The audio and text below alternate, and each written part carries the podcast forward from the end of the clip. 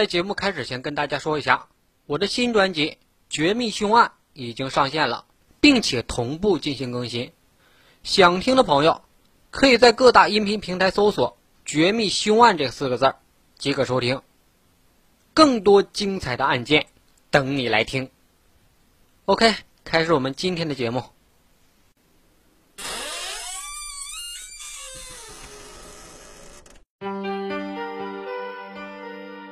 迷雾重重的背后，到底是怎样的抽丝剥茧？一桩桩血案的背后，又是怎样的背丧人伦？敬请收听由超哥播讲的纪实探案类节目《超哥说大案》。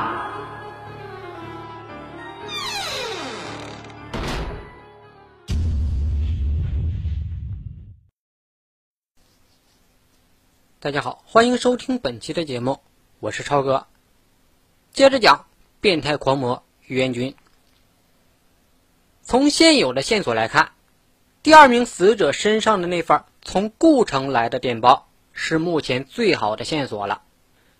根据发电报的地址和人名，警方顺利找到了死者在故城农村的家属。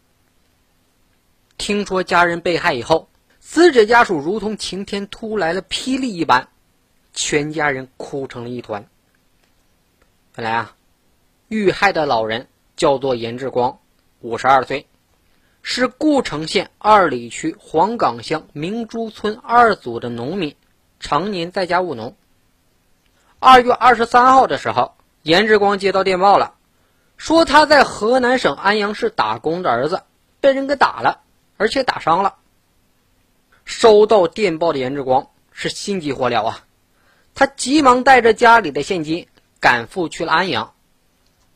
到了固城火车站，严志光只买到了一张站台票，他就想试试，试图挤上火车以后再补票。当年的火车可是经常爆满的，尤其是在春节前后，更是极难上车。但是当晚，严志光并没有挤上这趟幺八四列车，滞留在了站内。他就让来送他的老伴赶紧回去。自己打算准备挤上下一班的火车。警方还询问了严志光是否有什么仇人，他的老伴则立即说没有。严志光这个老头呢，一辈子都老实巴交的，性格也是很内向的，几乎也没什么朋友，也更谈不上有什么仇人了。那么现在还有一种可能，会不会是劫财呢？警方就询问了。这个严志光出门的时候啊，有没有携带大笔的钱款？家人则表示了，确实是有些钱。当时因为儿子需要住院，严志光出发的时候带走了家里的两百多块现金，还又向邻居借了一千两百块。警方就推测，严志光先是将一千两百块藏在了行李的衣服里，然后将自己的两百多块放在了身上。歹徒只是抢走了严志光老人身上的两百块，并没有发现那一千两百块。现在，根据严志光家人的介绍，案件似乎成了图财害命。只是，这也说不通啊！还没听说过哪个图财害命的歹徒杀了人以后连钱都找不到的。可是，就在迷惑不解的警方继续调查严志光的时候。震惊的事又他妈发生了！就在严志光遇害以后不到三天，安康火车站又发生了一起更为严重的恶性奸杀案。三月六号的凌晨，在火车站西平交道北侧的护坡上，安康火车站的铁路工人又发现了一具女性赤裸的尸体。当时，工人就联想起了之前发生的两起杀人案。立即报了案。警方接到了报案以后，也是惊呆了，立即赶赴了现场。这处护坡距离火车站较远，有好几公里呢，旁边则是一片坟地。现场惨不忍睹，连一些从警二三十年的警察也是不忍直视。受害者是一个二十岁左右的年轻女性，身高一米六三左右，留着长发。面目姣好，女孩的衣着和打扮明显有着乡土气，似乎是农村的女性，并不是城里人。受害者是仰卧在护坡上，双目半睁，面露恐惧和痛苦的表情。和之前的两个受害老人一样，受害者的头部被锤子之类的凶器连砸了十次，颅骨骨折了，脑浆都流出来了。受了这种伤啊，显然是必死的。但是歹徒竟然还不肯罢休，受害者的喉部还被歹徒用利器割断了，伤口极深，气管和食道均被切断。歹徒下手极为凶残，死者生前显然是被歹徒奸污过。警方发现了，死者的上衣被歹徒卷到了肚脐上，裤子。被全部退到了小腿处，头枕着一件灰色的西服，西服的后边撕破了，衣扣也撕掉了两枚。更可怕的是，受害者的腹部高耸，显然是个孕妇。后来经过验尸，发现她确实是怀了个六个月大的男婴。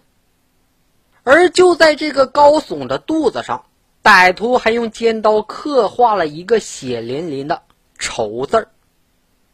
歹徒刻字的时候下刀很重，腹部的皮肉都翻开了，看起来惨绝人寰。而奇怪的是，受害者的长发被剪掉了一半，看来是被歹徒带走了。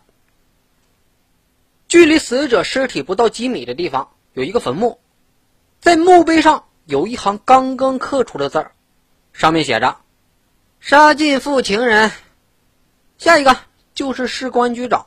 或者是某某某一家人，请破案吧。歹徒如此嚣张，加上公然挑衅，可见歹徒的疯狂残忍。通过这行字可以看出来，歹徒似乎是仇视女人和警察。看起来，歹徒是受过女人的伤害，或者自认为是受到过女人的伤害，好像也被公安机关打击过。可是，连区区这几个字里面。居然还有一个字写错了，说明歹徒的文化程度不高，估计也没什么文化。震惊之余，警方马上对现场进行了封锁，同时对受害者进行了尸检。尸检表明，受害的孕妇当时并没有随便的屈服，她生前曾经有过激烈的搏斗，曾经被歹徒残忍的殴打过。受害孕妇胸部的。第四根肋骨被歹徒用锤子之类的凶器打断了，肝脏因为被重击过导致破裂，生命垂危，无力反抗，这才被歹徒奸污后杀死的。九十年代的杀人案其实并不罕见，但手段如此凶残狠毒的歹徒在全国还是很少的。一般在道上混的，多少都会讲些规矩，尤其是那些蹲过看守所的。蹲过监狱的大多数也都不会犯所谓的花案，也就是啊，指那些强奸、猥亵之类的，也更不会随便的袭击妇女。这些案件也都是犯罪分子所不耻的，尤其是强奸犯呢，往往进了看守所就得先挨上几顿打。全国的杀人犯并不少，但是奸杀女人，甚至是孕妇的，绝对是少之又少。这种事情都能做，说明此案的歹徒极为凶残、疯狂且心理变态。当时报纸的报道称，三起凶案均发生在同一地点，也就是安康火车站，且前后的间隔不到八天。案犯作案的时间都选择在了同一时间凌晨，杀人时的致命部位又都是头部。这在当时全国公安机关侦破的凶杀案件中实属罕见。案件惊动了郑州铁路公安局以及北京铁道部的公安局。就在三月六号当天下午，郑州铁路公安局的局长发来了指示，说要快速侦破此案，绝不能让案犯逍遥法外。于是，在三月七号上午，郑州铁路公安局副局长。和刑侦处副处长专程赶到了安康，他们查看了案发现场，并听取了汇报，对三起凶杀案的侦破工作做了重要指示。三月八号的下午五点，安康铁路公安处刑侦支队的三十名侦查员从外地火速调回了安康。三月八号的九点，另一批负责人带领十三名的干警赶赴去了安康。至此，安康警方成立了高达七十一名的专案侦查员组成的专案组，并召开了专案侦破会议。此时的警方是兵强马壮，大伙是四面出击。那么，罪恶的背后究竟隐藏着怎样的真相呢？别着急，让我们在下一期中寻找答案。另外，欢迎大家加入我的微信群，微信搜索二五四七七七六七六即可添加我的微信，我会把大家拉到群里。期待你们的到来，感谢大家的收听，我们下期不见不散。